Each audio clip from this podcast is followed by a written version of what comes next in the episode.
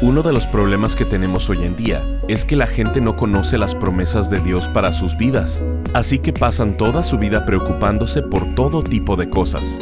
Bienvenidos a Esperanza Diaria, el ministerio de transmisión en audio del pastor Rick Warren. Estamos en la serie de enseñanzas titulada Las sorprendentes promesas de Dios para tu vida. Cuando has pasado por tiempos difíciles, vas a ser más permisivo con las personas y reconocerás su esfuerzo porque sabes lo que es pasar por ahí. Cuando hemos pasado por varios rounds de pelea, solemos tener un poco más de gracia. Y cuando Dios nos ha mostrado su gracia, tenemos más gracia con otros y así arrojamos el orgullo al fracasar, porque al fallar podemos contener nuestra arrogancia y nuestro orgullo. Escuchemos al pastor Rick en la tercer parte de la enseñanza titulada Las promesas de Dios cuando temes fracasar. Hay cosas en tu vida en las que eres bueno y ni siquiera lo sabes porque nunca lo has intentado. Nathaniel Hawthorne fue probablemente uno de los mejores escritores de la historia de Estados Unidos. Él escribió La letra escarlata y muchos libros que probablemente hayas escuchado o leído antes. Fue un gran escritor estadounidense y fracasó en su puesto de aduanas. Lo despidieron y esto lo desalentó por completo. Llegó a su casa desanimado y le dijo a su joven esposa, Cariño, soy un fracaso en la vida. Ni siquiera nos puedo dar sustento. Acabo de perder mi trabajo en la aduana. Pero, ¿qué tan malo fue eso? Sentía que no tenía valor y que era un fracasado. Pero su esposa era brillante y amorosa. Lo tomó de la mano y lo llevó a la mesa en la cocina. Le puso un pedazo de papel, una pluma y un tintero frente a él mientras le decía, mira, siempre has querido escribir. Ahora tienes tiempo para hacerlo. Y es por su esposa que tenemos todas estas grandes novelas de Nathaniel Hawthorne. Porque alguien le dijo, yo creo en ti, creo que puedes hacer esto. ¿A quién necesitas decirle esto? ¿A tu esposo? ¿A tu esposa? ¿A algún amigo? ¿A un hijo? ¿A un padre? ¿O a alguien que amas? a alguien que amas y que está decaído porque fracasaron en algo.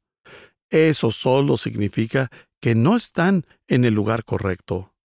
El coronel Sanders fue un fracaso en todo lo que hizo, hasta que a sus 84 años descubrió cómo hacer pollo frito a presión y hacer que quedara delicioso. Pero podemos descubrir nuestra forma por medio del ministerio e intentando cosas distintas. Creo que el mayor beneficio del fracaso en nuestra vida es que nos hace un poco más humildes, lo que nos hace más amorosos, nos hace tener más gracia y menos juicio sobre otras personas porque hemos caído también. Cuando has pasado por tiempos difíciles, vas a ser más permisivo con las personas y reconoces el esfuerzo porque sabes lo que es pasar por ahí. Es por eso que no contrato a alguien que no haya tenido un gran fracaso en su vida, ni a alguien que no haya pasado por un gran dolor.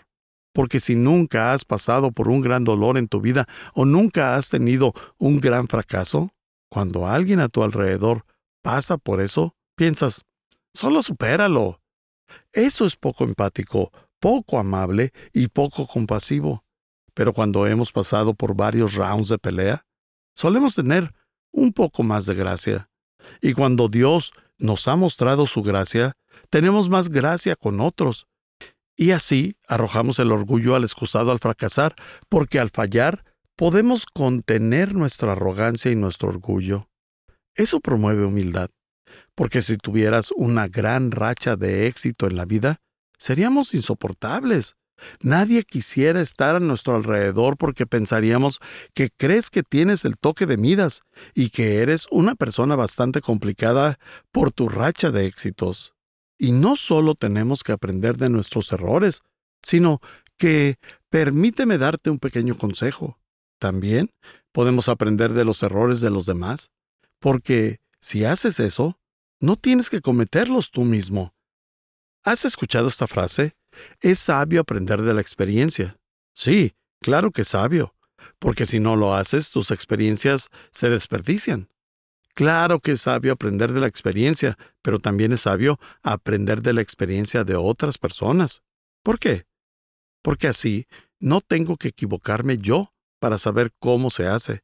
Porque si tuviéramos que aprender todo de la propia experiencia, moriríamos antes de terminar de aprender. Pero podemos leer libros o aprender de otros escuchando sus testimonios y estudiando la palabra de Dios. Así aprendemos de todos los que nos rodean. Y si no quieres hacer eso, no es solo para ahorrarte tiempo, sino también mucho dolor. Es más sabio y menos doloroso aprender por medio de la experiencia de otros. Y eso es una de las razones por las que Dios nos dio este libro. No hay una sola persona en este libro que no hable de sus problemas, justo con las cosas buenas. Es por eso que sé que la Biblia es la palabra de Dios, porque siempre dice la verdad. No miente, dice las partes buenas y malas de las historias de las personas. ¿Por qué? Porque podemos aprender de ambas. Veamos el siguiente versículo. Es la razón principal por la que Dios nos da la Biblia. Primera de Corintios 10:11.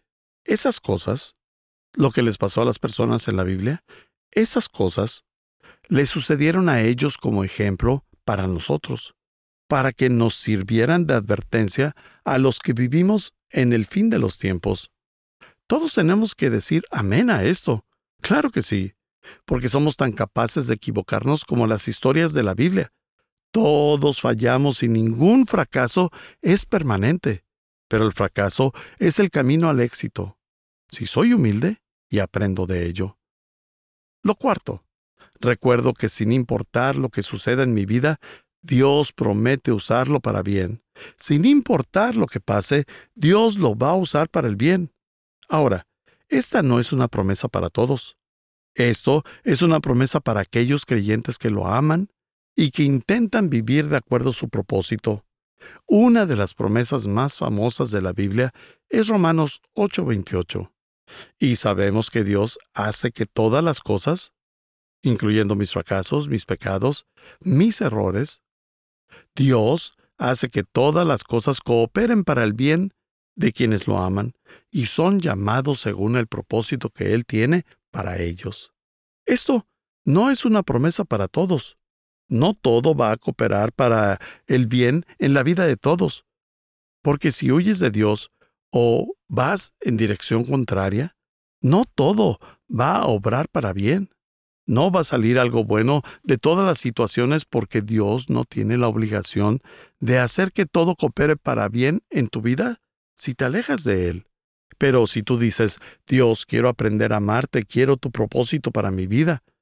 Así, cada error, por más bobo que sea, Dios puede hacer que obre para bien. Así que, si soy un hombre de negocios y amo a Dios e intento hacer lo correcto, y un día tengo un plan para un nuevo negocio y lo llevo a cabo, si uno o dos años después se derrumba, Dios dice, todo está bien, aún así puedo sacar algo bueno de aquí para tu vida, y así lo haré. Esto disminuye dramáticamente mi miedo, porque sé que no puedo perder, no pierdo nada. Si hago algo en fe y sale bien, genial, tuve éxito, pero si hago algo en fe y no sale como esperaba o no funcionó, si fallo, aún así puedo aprender de eso y además, Dios dice que puede usar eso para mi bien en mi vida. No pierdo nada. Saber eso disminuye muchísimo mi temor al fracaso, incluso si no funciona. Dios lo va a usar para bien. Veamos el siguiente versículo, 2 Corintios 7:11. Tan solo miren lo que produjo en ustedes esa tristeza que proviene de Dios. ¿Estás más cerca de Dios cuando te estresas y entristeces? ¿O cuando las cosas van bien? Las personas se acercan más a Dios cuando pasan por dolor, cuando son momentos difíciles, cuando las cosas van bien en tu vida, te olvidas de Dios, pero cuando comienzan a estar mal, te acercas y pides ayuda a Dios. Conozco personas que se acercaron más a Dios cuando su esposo o esposa les dijeron que se iban, pero antes de eso ni lo buscaban. Y con esa situación, Dios obtiene tu atención.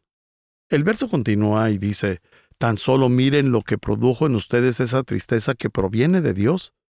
Tal fervor, tal ansiedad por limpiar su nombre, tal indignación, tal preocupación, tal deseo de verme, tal celo y tal disposición para castigar lo malo.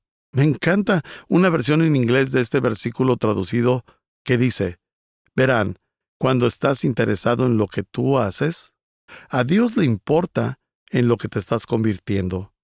Estás interesado con tu conducta en tu contribución, pero Dios está interesado en tu carácter. Dios nos dice que está mucho más interesado en lo que pasa en nuestro interior. ¿Te estás convirtiendo en la persona que Dios quiere que seas? ¿Estás más interesado en tus logros? Pero Dios le interesa más tu carácter y dice, mira, incluso puedo usar para tu bien las cosas malas que pasaron en tu vida. Voy a ayudarte a construir carácter de eso. Las palabras promesa y promesas son utilizadas más de mil veces en la Biblia, y la Biblia nos dice que las promesas que Dios hace, Él las cumple. Las promesas de Dios son como una póliza de seguros. Cuando cuentas con una póliza de seguros y sabes cuál es su cobertura, ya no te preocupas por lo que tengas que enfrentar. Ya sea una enfermedad o un accidente, cuando sabes que tienes cobertura, vives relajado. Pero si no sabes qué es lo que tu póliza de seguros cubre, entonces vives angustiado. Dios quiere que conozcas sus promesas y vivas tranquilo. Por esta razón el pastor Rick ha creado la serie de tres enseñanzas titulada Las sorprendentes promesas de Dios para tu vida. Nos encantaría mandarte esta serie de conferencias en formato MP3 de alta calidad descargable. Solo visítanos en pastorricespañol.com o llámanos al 949-713-5151 para contribuir económicamente con Esperanza Diaria con cualquier cantidad y te enviaremos estas tres enseñanzas. Las promesas de Dios para la generosidad, las promesas de Dios para tu futuro y las promesas de Dios cuando temes fracasar. Llámanos al 949-713-5151 o visítanos en pastorricespañol.com. Al estar ahí, te invitamos a suscribirte a su devocional diario y enlazarte con sus redes sociales. Si quieres hacerle saber al pastor Rick la manera en que estas transmisiones han tocado tu vida, escríbele a esperanza@pastorrick.com. Ahora, volvamos con el pastor Rick y escuchemos el resto del mensaje del día de hoy. Veamos el siguiente versículo, 2 Corintios 7:11. Tan solo miren lo que produjo en ustedes esa tristeza que proviene de Dios. ¿Estás más cerca de Dios cuando te estresas y entristeces? ¿O cuando las cosas van bien? Las personas se acercan más a Dios cuando pasan por dolor, cuando son momentos difíciles, cuando las cosas van bien en tu vida, te olvidas de Dios, pero cuando comienzan a estar mal, te acercas y pides ayuda a Dios. Conozco personas que se acercaron más a Dios cuando su esposo o esposa les dijeron que se iban, pero antes de eso ni lo buscaban. Y con esa situación, Dios obtiene tu atención. El verso continúa y dice, tan solo miren lo que produjo en ustedes esa tristeza que proviene de Dios. Tal fervor, tal ansiedad por limpiar su nombre, tal indignación, tal preocupación, tal deseo de verme, tal celo y tal disposición para castigar lo malo. Me encanta una versión en inglés de este versículo traducido que dice, Verán, cuando estás interesado en lo que tú haces, a Dios le importa en lo que te estás convirtiendo. Estás interesado con tu conducta en tu contribución, pero Dios está interesado en tu carácter.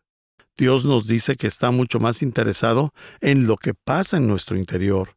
¿Te estás convirtiendo en la persona que Dios quiere que seas? ¿Estás más interesado en tus logros? Pero Dios le interesa más tu carácter y dice, mira, incluso puedo usar para tu bien las cosas malas que pasaron en tu vida. Voy a ayudarte a construir carácter de eso. Hoy tengo un par de historias que quiero que escuches. Una de ellas es de Kyle, Y quiero que escuche su historia de cómo lidió con el miedo al fracaso. Él nos escribe esto. Desde una edad temprana, tuve pasión por el emprendimiento y al crecer, mi padre plantó las semillas para que yo soñara con ideas mejores y renovadas de un negocio. Un día, en el campamento de la iglesia en secundaria, acepté a Jesús como mi Señor y Salvador, y decidí dedicar mi vida a Él.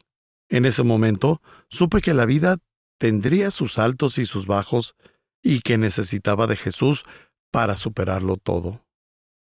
En ese tiempo, me dio un versículo, y yo no sabía por qué. Es Santiago 1, 2 al 4. Hermanos míos, considérense muy dichosos cuando tengan que enfrentarse con diversas pruebas, pues ya saben que la prueba de su fe produce constancia, y la constancia debe llevar a feliz término la obra, para que sean perfectos e íntegros, sin que les falte nada. Está bien, Señor. Luego fui a la universidad para aprender de negocios y comencé a practicar mis habilidades en compañías que tenían poco tiempo. En 2007, lideré a un equipo e hicimos un plan de negocio para un proyecto de desarrollo de energía solar y después de graduarme me uní a un grupo aquí en el condado de Orange con ese plan. Cuando mi esposa y yo llegamos estábamos emocionados de saber que vivíamos a una cuadra de la iglesia de Saddleback. Así que pronto hicimos las cuatro clases y nos unimos al grupo de ministerios. En los siguientes tres años el proyecto grupal de la energía solar había crecido y era un negocio exitoso. Así que pronto fue adquirido por un competidor más grande. Las cosas iban muy bien. Tenía un nuevo puesto en una compañía exitosa y estaba haciendo lo que siempre quise hacer. Pero tan solo un año después, comenzaron algunos despidos. Recuerdo claramente estar en reunión con mis dos jefes y entender que también me dejarían ir. También recuerdo decirles, si no vendo equipos solares para esta compañía, ¿qué más voy a hacer? La compañía es considerada una industria líder y había adoptado la marca como parte de mi identidad personal. Después de perder mi trabajo, sentía desprecio de las personas y temía que me vieran como un fracaso por eso. No estaba seguro siquiera quedarme en la industria solar, Así que me incliné hacia mi interés en carros eléctricos. Fui a varias entrevistas con una firma, pero al final no fui electo para el trabajo. Mi esposa y yo orábamos por meses para que el Señor abriera la puerta para una nueva oportunidad, pero en el fondo me estaba impacientando. Desde ese momento comencé a buscar la forma de iniciar mi propio pequeño negocio hasta que me di cuenta de que no quería ser el hombre que era responsable de todo. Entonces, no tenía ni idea de a dónde quería ir o lo que quería hacer, y eso me llevó a tener pánico interno. En las siguientes semanas, mi estado mental comenzó a deteriorarse. Mi comportamiento cambió porque mi mente acelerada quería resolver la situación. Mi esposa se dio cuenta y me hizo saber su preocupación pero no había mucho que pudiera hacer para ayudarme. Estaba neciamente enfocado en mi necesidad de reconstruir mi identidad de éxito en mi carrera y volver a construir algo grande de nuevo, pero me sentía completamente inadecuado. A pesar de mi estado mental en el deterioro, contacté a un conocido en una compañía solar con base en Phoenix y me invitó a una entrevista. Mi esposa me advirtió que no fuera, pero forcé la situación a pesar de su preocupación. En ese viaje tuve un colapso mental y salí de la entrevista diez minutos después de entrar. El colapso era tan severo que ni siquiera me pude subir al avión para regresar a casa. Afortunadamente mi hermano pudo manejar camino a casa, donde mis padres y mi suegra corrieron a ayudarnos y ayudarme a estabilizar mi vida. Ese proceso duró varios meses e inició viniendo a pedir guía a nuestros pastores de Saddleback. Me aconsejaron buscar ayuda profesional y se comprometieron a caminar con nosotros en este tiempo difícil. Por la gracia de Dios, fuimos capaces de encontrar a un muy buen médico y comenzamos un tratamiento de medicamento y consejería. Y con este proceso fue como logré soltar el control que quería tener en mi vida. Tenía que ser más abierto a lo que viniera a continuación y la recuperación que experimenté en los tres meses siguientes no fue más que un milagro de Dios. Nuestra familia estuvo orando a Jesús continuamente para que mi mente sanara. Mi esposa después describió esa temporada como sin respiración y orando para terminar la prueba. Jesús respondió a todas esas oraciones y comenzamos a tener alivio. Comencé a trabajar de nuevo. Esta vez no importaba el trabajo, solo necesitaba algo que me mantuviera ocupado. Así que un amigo del grupo pequeño dijo que conocía a un gerente de Starbucks que estaba contratando y como era un trabajo, lo tomé. Un par de semanas después tuve un trabajo en la recepción de un hotel y en mi tiempo libre organicé unos eventos comerciales de vehículos eléctricos. Al ver que el evento fue algo exitoso, comencé a reintegrarme en eventos de la industria solar de nuevo. Al primero que fui, hice contacto con una persona que poco después me llamó y me dijo de una vacante de consultoría para un proyecto. Eso lo tomé. Unos días después se presentó una oportunidad que había estado esperando. Recibí una llamada de un recluta que representaba a un proveedor que estaba creciendo y buscaba un gerente de ventas para todo el lado oeste del país. También me dieron ese trabajo. ¿Y recuerdan esa entrevista en la que fallé por mi colapso mental? Conseguí un contacto con ellos y terminaron siendo nuestros mayores clientes. Desde entonces, el Señor continúa bendiciendo mi trabajo y mis nuevos emprendimientos mientras sigo buscando su guía en cada decisión. Claro que hay altos y bajas en el camino, pero si volteo a mi pasado, me doy cuenta de cómo permití que mi carrera definiera gran parte de mi identidad y que cuando fallaba, dejaba que ese fracaso me definiera. Estuve paralizado por el miedo a ser visto como un fracaso. Después de pasar por grandes valles, Dios me mostró que mi valor y mi identidad estaban en Jesús y que no estaba atado a mi éxito en el trabajo o en lo terrenal. Mi identidad está en Él me ama y tiene un plan para mi vida mucho mayor al que me puedo imaginar. Y como mi identidad está en Él, elijo ya no permitir que el miedo al fracaso dirija mi vida o defina mi identidad. Gracias por permitir que les comparta mi historia. Muchas gracias, Caio, por compartir con nosotros. Muy buen trabajo. Estás escuchando Esperanza Diaria el pastor Rick regresará en un momento para cerrar la transmisión del día de hoy. Este mensaje lo recibimos desde México. Hola, pastor Rick. Mi nombre es Paola y soy de la Ciudad de México. Desde que escucho sus devocionales, quiero contarle que mi vida ha sido transformada. Yo era de esas personas que solo escuchando pensaba que ya era suficiente. Después, Dios me fue llevando a congregarme pero después me convertí en uno de esos cristianos de domingos. Pero le he de confesar que cuando empecé a escucharlo, Dios me ha hablado de tal manera que ha ido cambiando esos malos hábitos. Le agradezco mucho porque a través de sus devocionales he aprendido mucho y ahora sé cuál es mi misión. Deseo y oro para que Esperanza Diaria siga impactando y llegando a más personas. Yo lo comparto con algunas amigas esperando que ellas hagan lo mismo. Que Dios siga bendiciendo su vida y a su familia y que su ministerio siga creciendo. Bendiciones, Pastor Rick. Gracias por acompañarnos. Si quieres mantenerte en contacto con el Pastor Rick, visita pastorricespañol.com y síguelo a través de sus redes sociales. Y si quieres hacerle saber la manera en que estas transmisiones han tocado tu vida, escríbele a esperanza.pastorrick.com.